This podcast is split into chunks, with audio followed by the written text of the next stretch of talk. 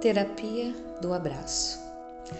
No abraço é liberado uma grande carga de ocitocina no nosso organismo. A ocitocina, que é popularmente conhecida como o hormônio do amor, é responsável por promover a sensação de prazer para o corpo humano. Por isso, ela é tão importante para a diminuição dos níveis de estresse. O abraço faz com que ambos relaxem, além de diminuir a pressão arterial e o ritmo cardíaco.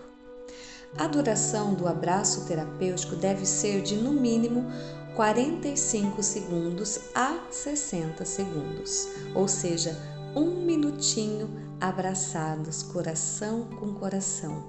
Um abraço de verdade, um abraço caloroso, um abraço apertado. Benefícios do abraço terapêutico: diminui o estresse, traz sentimento de segurança e proteção, melhora a autoestima, transmite energia e coragem, melhora os relacionamentos, proporciona um sentimento de tranquilidade. Então, para que você possa baixar todas as barreiras para o abraço, fique na pergunta: tudo que não abracei ontem, eu destruo e descrio agora. Tudo que não abracei ontem, eu destruo e descrio agora. Como posso abraçar mais hoje do que ontem? Como posso abraçar mais hoje do que ontem? Como posso ser uma contribuição através do meu abraço hoje?